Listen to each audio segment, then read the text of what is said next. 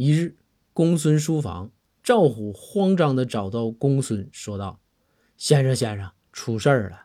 包大人呐，被鬼魂附身了，你赶紧想想办法给大人驱鬼吧。”公孙乐了，说道：“虎啊，你好歹也是开封府的公务员，怎么还迷信呢？”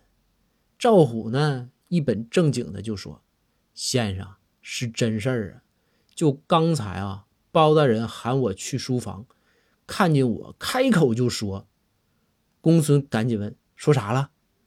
赵虎回道：“大人说，赵虎，不是我说你。”